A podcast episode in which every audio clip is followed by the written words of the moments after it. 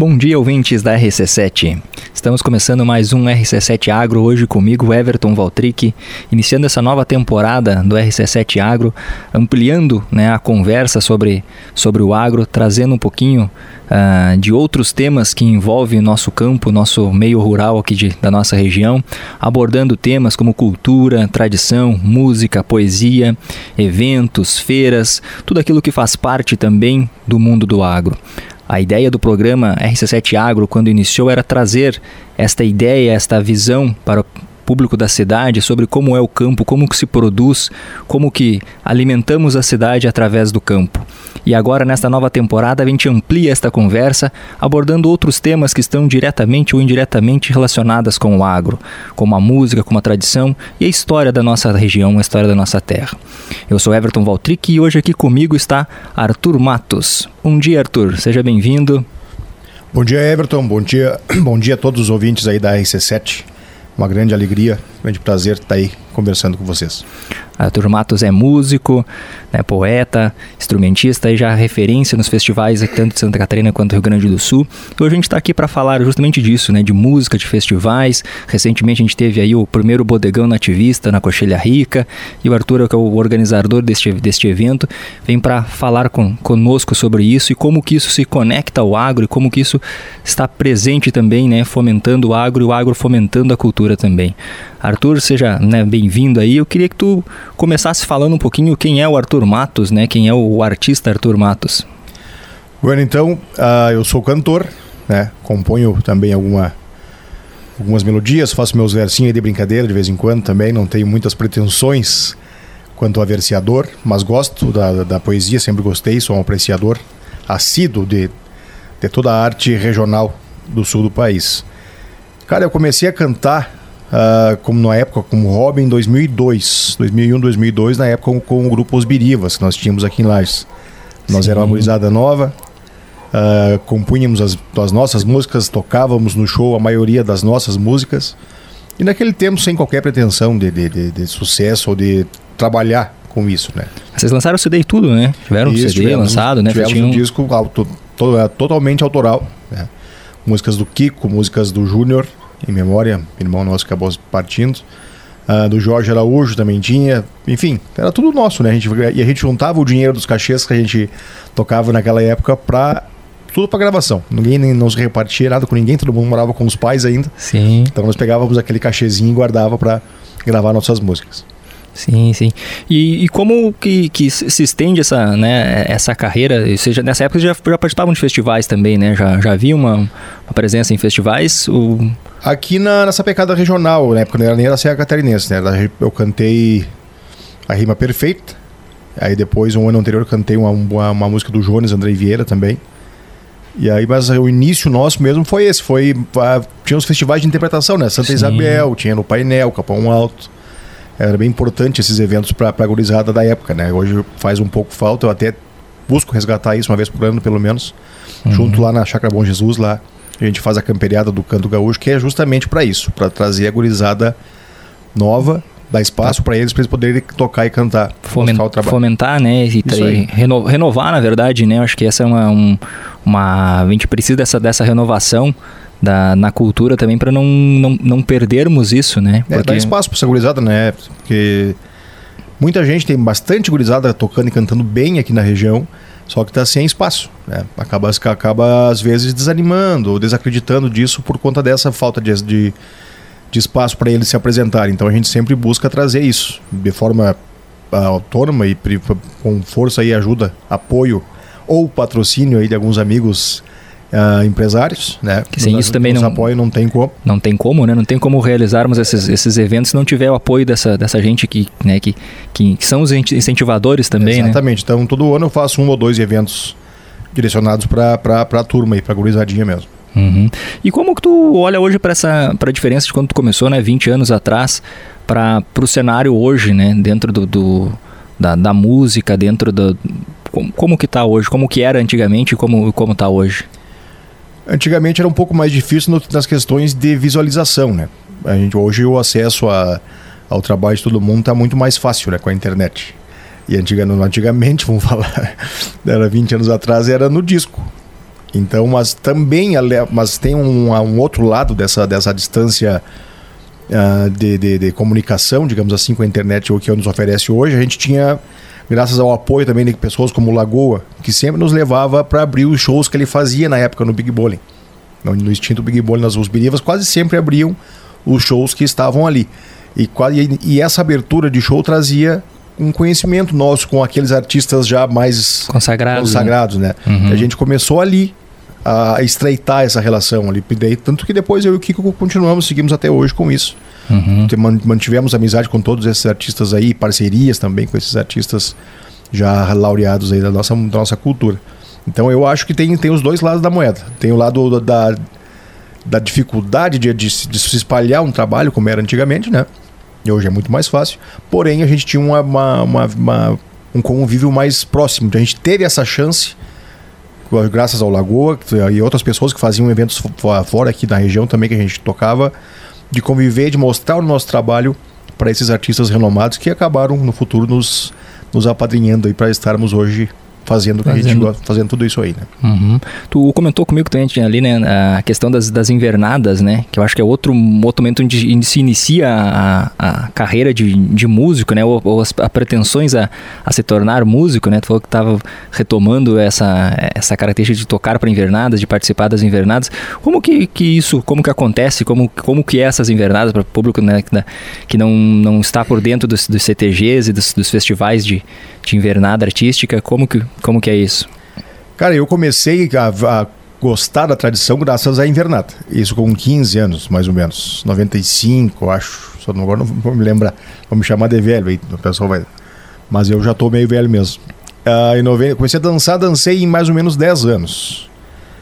E neste, inter... nesse tempo, assim, a partir de um, de um momento da minha vida, eu comecei a ouvir nativismo, consumir o nativismo. Aqui comprava um CDzinho, ia pra casa, ouvia ou gravava né, os programas das rádios que tinha antigamente ali na, na sei lá, numa, qualquer rádio. Tocava um programa, uma música, eu estava lá com o gravadorzinho pronto lá e gravava uma fita em cima das do pai muitas vezes, dava um encrenca.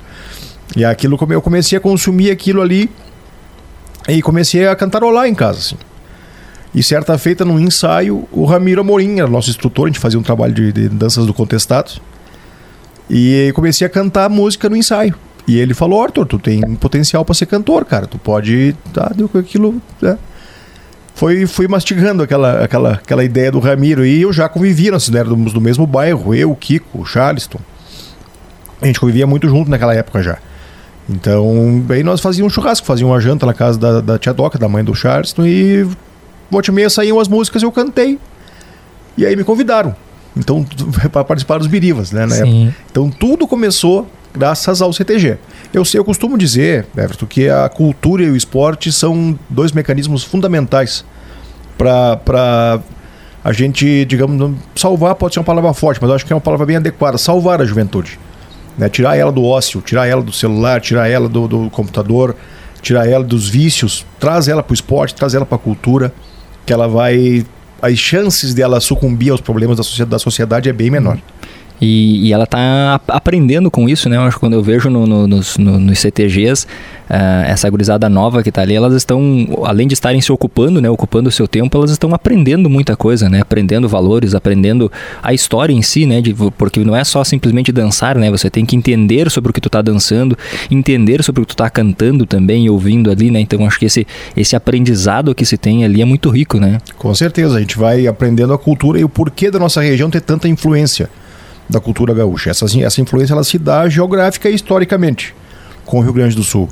Né? Você tu pode com a, com, a, com a função dos tropeiros, com a, com a guerra, a Revolução Farroupilha. Lages se conectou muito ao Rio Grande do Sul e a, difícil alguém que não tem um parente que veio morar em Lages que vindo do Rio Grande do Sul.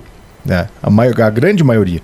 Então, é, e essa ligação nos, nos, nos, nos dá uma, uma segunda divisa do Estado, digamos assim, uma divisa cultural diante do restante do Estado, que é essa, essa força e essa facilidade que a gente tem de se identificar tão rapidamente e assimilar tão rapidamente a cultura gaúcha, que é nossa. Que é, o gaúcho, eu costumo dizer que o gaúcho é um só, eu não fraciono o gaúcho por região.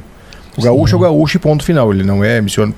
Cada um acha o que quiser, mas essa é a minha opinião. Sim. O gaúcho não é missioneiro, ele não é serrano, ele não é central, ele não é praiano, ele é gaúcho e ponto. Argentino, é, Uruguai. A gente, é, a gente não pode fracionar uma coisa que é única. A gente perde com isso. Então o gaúcho é uma coisa só.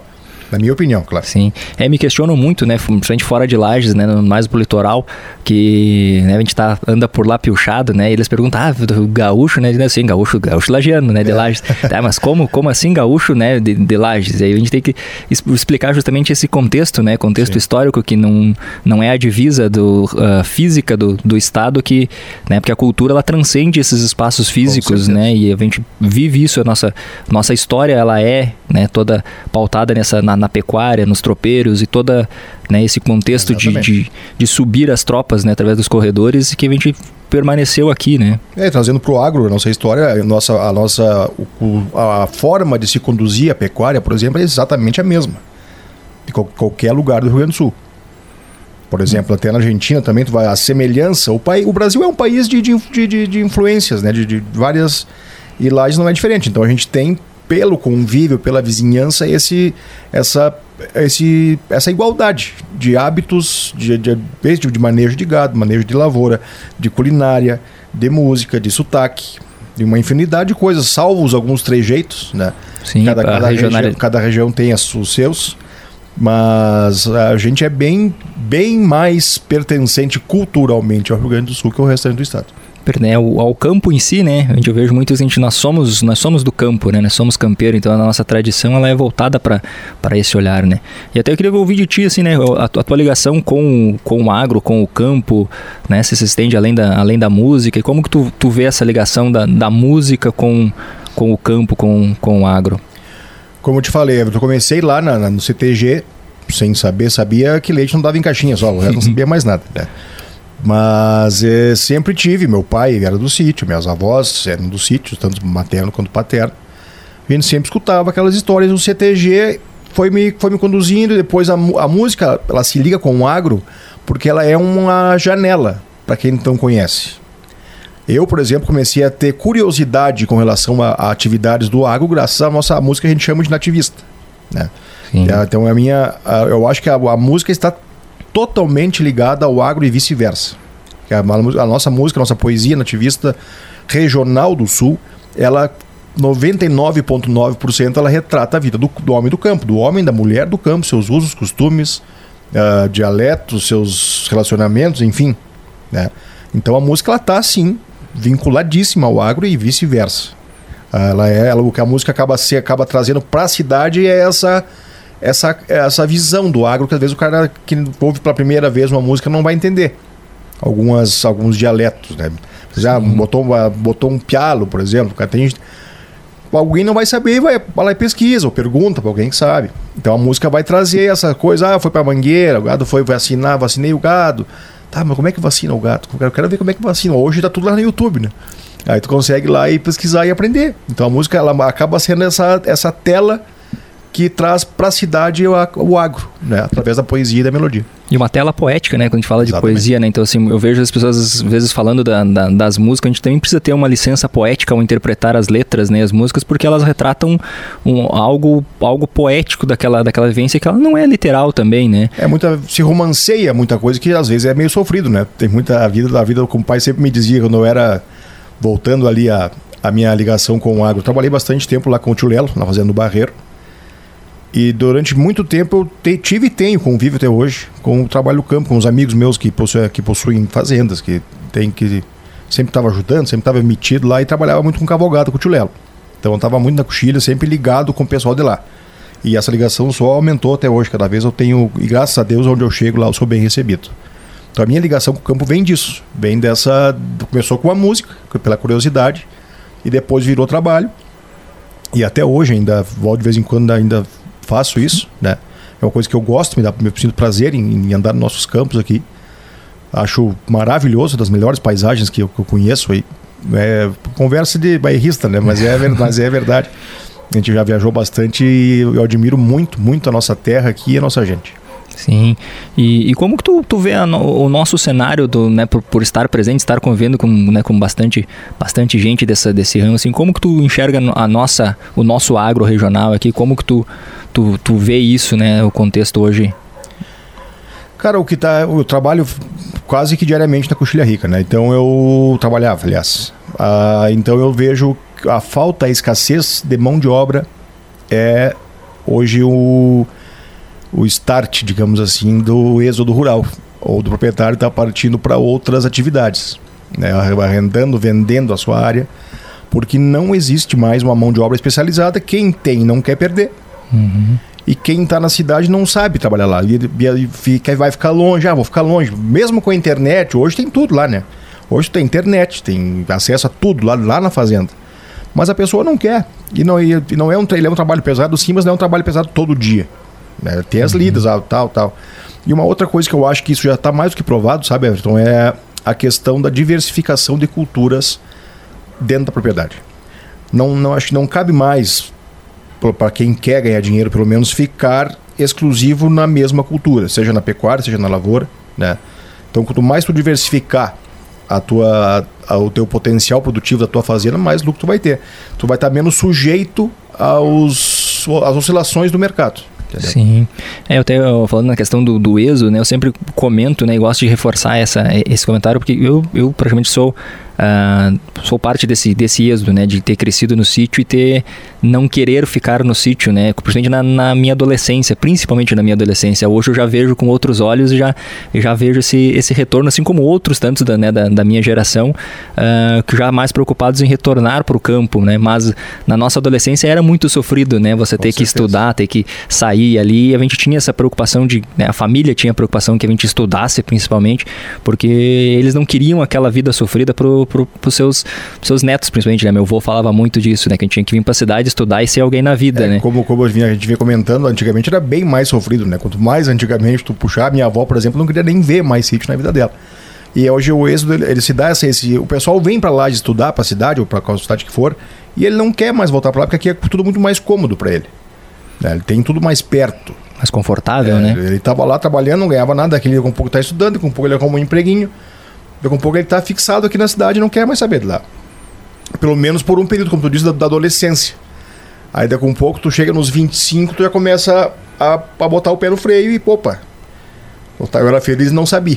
então, o cara tá aqui no estresse do dia a dia, da correria da cidade, e bah, eu, se eu pudesse, eu trocaria na hora assim, a minha vida daqui por uma vida do interior, sem, sem pestanejar. E aí eu acho que isso é uma preocupação que, que a gente, quanto, né, quanto principalmente como, como setor, né, em olhar para isso, né? Porque se a gente não tiver essa mão de obra no campo, vai ficar difícil a gente continuar produzindo, né? Cada vez mais difícil. Aí começam, começa a invasar, não diria invasão, porque é, é, um, é um, olhando para um lado econômico, é positivo de outras culturas, né? A, é, a soja, o próprio pinos então são. são ah, eu tenho uma, uma área lá, tem uma área que ela. Parte dela não dá para soja e pro gado também não é muito legal. Então eu posso botar uma outra cultura que se adapte àquele, àquele lugar. Então eu tenho, eu tenho que tentar achar formas de não depender tanto de mão de obra. Se eu ficar só na pecuária, eu vou ter que ter mão de obra. E aí, e aí, aí chega toda vez que vai mexer com gato, vai ter que estar tá pedindo para vizinho ou contratando vizinhos para te ajudar. Então o pessoal acaba desanimando. Eu, vou, eu ando lá na coxilha eu vejo o pessoal tá ficando de idade. Né? Uhum. E cansado, gosta daquilo ali, não quer largar daquilo ali de jeito nenhum, e com razão, mas tá sozinho. Tá só ele e a esposa lá, os filhos foram estudar fora, às vezes moram longe, né? Uhum. E acaba ficando aquela propriedade. Eu sou, eu sou, eu costumo dizer que eu não sou contra nada, eu sou contra o abandono do campo. Sim. Aí eu vi, eu vi tudo aquilo quando era campo ainda, hoje a gente vê bastante coisa plantada, é às vezes é dependendo do, do, dia que a gente está, assim, fica, fica meio triste de, de, de enxergar. Certo. Estamos, esse é o RC7 Agro. Nós estamos aqui com o Arthur Matos, né? Falando um pouquinho de, de cultura, de música e, e do campo e do agro, né? A gente já vai para o próximo bloco. Vamos falar um pouquinho sobre festivais, sobre festivais de música, sobre o primeiro bodegão né, da Nativista que aconteceu lá no, na Coxilha Rica. Já voltamos. Fique aí conosco. Estamos de volta com o RC7 Agro aqui pela RC7. Eu sou Everton Valtric. Estamos aqui na nova temporada do RC7 Agro, abordando aí os temas que se conectam com, com o campo, que se conectam com o agro, né? falando de cultura, falando de eventos, feiras, exposições, trazendo tudo aquilo também que, que não é só trabalho né, para o homem do campo. Hoje nós estamos aqui com, com Arthur Matos, que é músico, né, produtor cultural, produtor de, de eventos, um fomentador da, da cultura nativista, da cultura gaúcha aqui, na, aqui em Lages. E a gente vem abordando, né, falando, falava de que a gente não, o homem do campo não é só trabalho também, né, Arthur? O homem do campo também precisa de momentos de diversão, momentos de descontração. E aí que é onde entra a cultura, né? Aí que a gente, a gente entra também de ter momentos de lazer, descontração, né? É verdade, o, o homem do campo, o gaúcho, a gente gosta de chamar o homem do campo, já ficou assinalado, digamos assim, como uma figura gaúcha, né? Ela tem que. Eu comecei a fazer esses festivais, como eu te falei anteriormente, para incentivar a gurizada nova, né, Jefferson? E com isso vai, vão, vai os pais, como aconteceu lá no Bodegão. Tinha pais lá assistindo, como vai, acontecia na Ronda, que eu fazia lá Espolages, os pais. Então vai, vai unindo a família e aquele pai, às vezes, começa a incentivar o filho a tocar uma gaita, tocar um violão, a cantar. Ah, não, meu pai acha que ele leva jeito para isso. Então vai unindo a família, vai os avós e vai. Quando tu vê, tá, tá toda a família em volta disso. Por isso que a gente estava falando anteriormente da, da importância e, que a cultura tem em unir né, o jovem e suas famílias através da, da música ou da poesia. E que é tão natural, né? Porque a gente estando, estando na fazenda, estando no sítio, a gente está em, em, momentos né, de, de descanso, está acompanhado desses momentos, né? De estar tá no redor do fogo de chão, no final do, do final de uma lida, tá lá sempre uma, uma música, alguém tocando, alguém declamando, alguém, né? Então essa, é, é, esse momento ali, ele já é naturalmente presente também dentro do no, no campo, né? Com certeza, a gente dá, dá par, um mate, liga a rádio, para ouvir uma música que quase sempre está ligada ao, ao dia a dia da, daquela pessoa que mora lá no sítio, né? Uma música gaúcha, uma música nativista. E aquilo acaba e como a gente costuma dizer também sempre a nossa música ela remete ela tem várias imagens né nos remete a momentos da nossa vida mesmo que não sejam nossos aqueles momentos descritos na música mas nos remetem a, a se não aos nossos momentos, a histórias que a gente ouviu dos nossos pais e avós, né? Sim, de estar tá, tá vivenciando aquilo, talvez que hoje não, não seja mais. Porque também a, a mudança né, da, da forma de lidar no campo, ela se atualiza também, né? E muitas coisas que a gente canta, elas são coisas que a gente revive só através da, da música, porque já mudou, né? Hoje em dia, próprio a parte, a parte de lidar, lidar em mangueira hoje é, é, é diferente de lidar mangueira há 50 anos atrás, né? 30 anos atrás, onde você não tinha os mesmos equipamentos, a mesma, a mesma função né? Então. É, a mecanização ela é irreversível, né? A coisa vai, vai ficando até justamente pela escassez de mão de obra. Ela acaba se tornando, cada, vai se tornar, já é um processo irreversível. Então é facilitar o processo. Isso acaba diminuindo, diminuindo a, a, necessidade da mão de obra para o campo.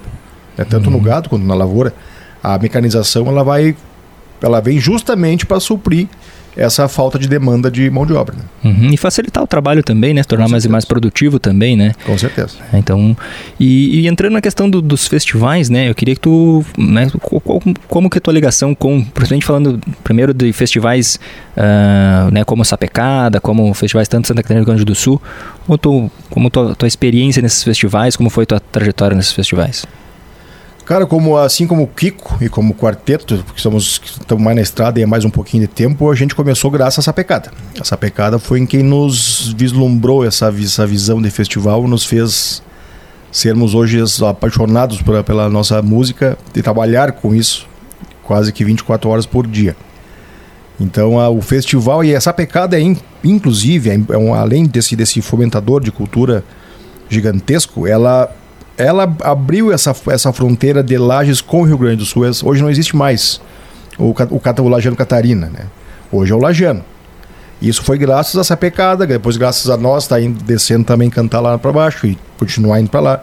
Mas a sapecada é sem dúvida nenhuma o nosso principal uh, fomentador, incentivador e abridor de, de porteiras e fronteiras para a nossa cultura e para sermos aceitos em outras partes do Brasil cantando música gaúcha. E cantando de igual para igual, né? Que a gente via anos atrás a, a, a sapecada regional, né? A sapecada da Serra, ela tinha uma, uma diferença quando a gente olhava e comparava com a sapecada uh, né, nacional, como diz assim. E hoje a gente vê uma qualidade equiparável, né? Você não vê mais diferença de músicas entre uma, uma e outra, né? Tanto que músicas, músicas premiadas na regional estão sendo premiadas na nacional também, né? Sim. Isso, isso é é a clara prova da evolução e da importância que esse festival tem aqui para nossa região.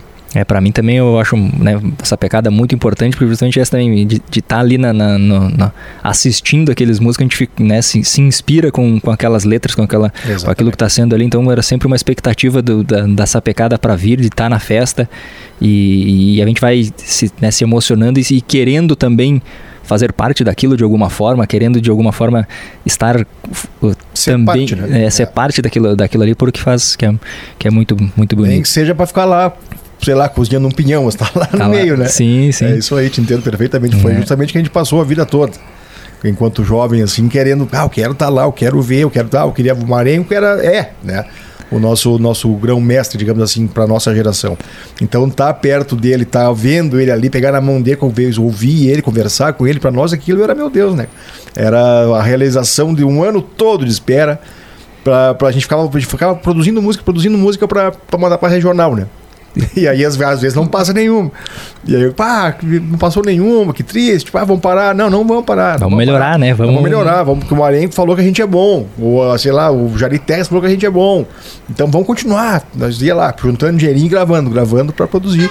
E estamos aí até hoje. Né? E de certa forma compartilhando o palco com esses, com, com, com, esses ídolos, né? Porque a gente está lá no mesmo, no mesmo palco que eles, está lá, uh, né? Sai eles do palco, a gente sobe e ocupa aquele mesmo espaço deles e também dá um certo orgulho, né? De, de estar tá ali, com né? certeza. Isso. Ah, o palco da Sapecada também é à toa que é o maior festival hoje em atividade é a Sapecada, né? Porque não parou nenhum ano, se manteve forte, cada vez mais forte. Então é, o, é um festival, é, é o orgulho nosso dizermos, podemos dizer que, que essa pecada é o seu, hoje é o maior festival em atividade. E de público também, né? Pelo que eu vejo, o público lagiano é muito fiel a essa pecada, né? A gente vê nos dias de sapecada, nos três dias ali, o público lota, participa e, e, e comenta, então movimenta também todo esse. É diferente, sim. É bem diferente. Eu já cantei em praticamente todos os festivais. É, o nosso público aqui é é, olha, não sei se tem três, assim, com, com um, público, um público tão participativo, assim, tanta gente assistindo. É muito, muito bonito mesmo aqui a festa que é feita aqui em Lages. O pessoal vai, o pessoal é. Porque, bem ou mal, acaba sendo o único momento que a gente tem para se juntar enquanto cultura, enquanto gaúchos, é essa pecada, né? Então todo mundo deixa, guarda aquela. Mesmo tem que trabalhar na segunda, na quarta, ali vai, faz, faz um esforcinho e vai para lá porque vale a pena. Vale a pena aquela, aquela junção e aquele baita evento que é essa pecada. Sim. Tu comentou, né, a respeito de, de ser um dos. Né, hoje que sobrou para nós aqui em Lages, né? A gente tinha vários eventos, né, que uh, estavam ligados ao homem do campo, né? E hoje a gente está vendo também que Lages tem perdido bastante desse, desses eventos, né? De feiras, de. Uh, tinha rodeios que tinham aqui em Lages, né? A própria, a própria festa do Pinhão ela acontecia dentro de um rodeio ou rodeio dentro da festa, a gente não sabia qual, qual era o maior. E hoje a gente já não, não tem mais rodeios expressivos aqui na, em Lages, né? Isso vem de encontro com aquela história da mão de obra novamente, né, Everton? agora, o, o, as, os rodeios eles foram sucumbindo porque os nossos cernes, os nossos troncos, os fazendeiros antigos foram, foram partindo, né? Naquela época eles bancavam praticamente tudo, o gado era deles. Eu vejo para a família da minha esposa, por exemplo, em Santa Isabel, o gado era do, do vô e do tio dela. Então não tinha custo de alugar. Hoje tu tem que alugar Hoje tu não pode mais ganhar uma prenda de, do fazendeiro e fazer uma carne para vender, tu tem que comprar ela de uma distribuidora, devidamente uhum. embalada e tudo mais. Então tudo isso, tudo vai dificultando e, e acaba inibindo as pessoas de, de correr atrás de fazer evento. Todo mundo quer fazer. Eu quero fazer festival todo fim de semana. Aqui na nossa uhum. região, um em cada cidade. Festivais assim pra gurizada mesmo, sabe? Só que tudo de, acaba esbarrando na, no, na, no, excesso de burocracia das coisas, porque tem muita coisa que, que, eu, que eu, na minha opinião, volto a dizer, uhum. é exagero. Por exemplo, eu, eu minha vida inteira fui em festa de capela, da Coxilha Rica. Sempre comi carne em espeto de pau, de guamirim. Nunca Sim. fiquei doente. Não sei se você já ficou. Sim, não, doente não, mas sempre então, também era tradicional, né? De nós estarmos com a família aí, na, na, na igreja e E aí o, os festeiros iam nas propriedades, ganhavam ovelha de um, ganhavam um porco de outro, ganhavam uma, uma, uma, uma novilha. E, esse, e, esse, e essas prendas viravam lucro para a capela. Uhum. Que era para né, manter a capela lá, que tem, um, tem o custo dela. E hoje não pode mais. Então essas, essas dificuldades acabam, as pessoas acabam desanimando por conta dessa, desse excesso de dificuldade. Pessoas com boa vontade têm. Eu costumo dizer que eu sempre estou disposto a trabalhar. Sempre. Só que se, se, eu chegar aqui e tu começar a me apresentar só os contras de eu estar tá fazendo as dificuldades. isso, tu acaba desanimando. Né? Sou eu contra todo um sistema que está tá jogando contra. Não digo jogando contra, tem as, eles têm as razões deles, uhum. mas eu, eu sou a favor totalmente do bom senso. Enquanto a gente, preserva, a gente preservar o bom senso, tudo é possível. A gente consegue uh, se adaptar às situações, consegue melhorar aqui, puxar dali, tudo com bom senso. A gente não pode dizer que não, não vai e nem que vou, vou na mar. Né? Tem, tem que ter o bom senso. Sim, sim.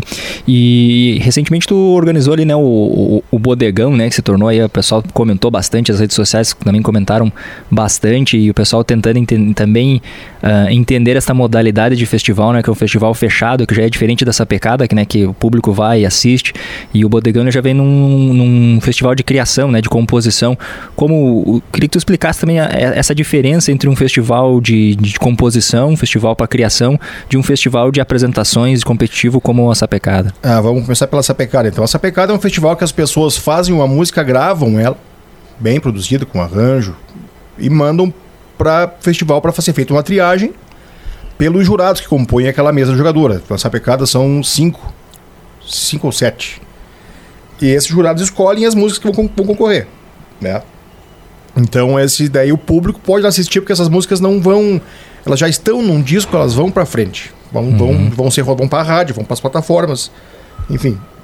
E o Festival do Bodegão e o Corredor, nosso corredor de canto e poesia, são festivais de criação, onde, onde é, são convidados músicos, compositores e poetas para que em dois dias, também com, com, com, com o jurado oferece um tema para esses convidados, e esses convidados vão fazer essa, essa letra, essa música ou essa poesia para declamar entre a sexta e o sábado à noite e apresentar ela no sábado. Uhum. Então nós não podemos deixar esse festival aberto, por quê? Dependendo, principalmente porque sempre é na casa de alguém, na fazenda de alguém. Não tem como nós acomodarmos lá, sei lá, mil pessoas que vai na festa Pinhão, a gente não consegue Sim. pôr lá no Tio Edu, por exemplo. Né? É, isso é uma coisa que, que né, nos questionam também do, do corredor, também, né, corredor de canto e poesia, a gente está já na, né, para a 21 primeiro é. pouso do, do corredor, então são 21 anos de, né, de corredor e, e as pessoas também nos, nos, nos, abordam com isso, né? Ah, por que, que é fechado? Por que, que, por que, que não dá para ir lá assistir? Ou por que, que só vai quem é convidado, né? Por, quem que pode ser convidado? É que não é só a música, né? A gente tem, tem toda a estrutura, a gente tem a comida, que tem que fazer. Todo mundo que está lá vai receber comidinha feita, vai, vai comer uma carne. Tu imagina se a gente liberar para todo mundo ir lá, não tem como. E até vai, não, não digo que per, perderia o, o sentido, mas é que é um festival de criação. É um laboratório de músico, uh, músico poético. Né? Sim. Então ele tem que ele tem que ser um pouco mais reservado. Né? Reservado. Né? É, eu né? também é uma das coisas o cara que eu... tem que sair lá, vai, quer fazer uma letra.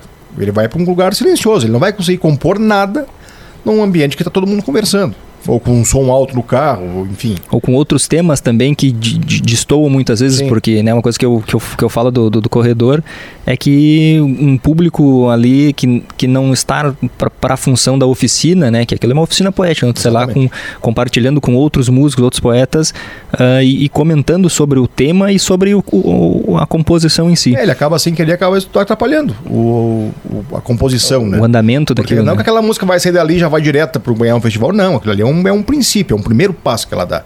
Aí depois ela vai para vai, vai lapidar, tanto letra quanto melodia. É, é, aí daí lá na frente ela vai ser gravada para nossa aplicada ou para outro festival, entendeu? Uhum. Então eu acho que a, é a, a, gente tem que limitar, não é por.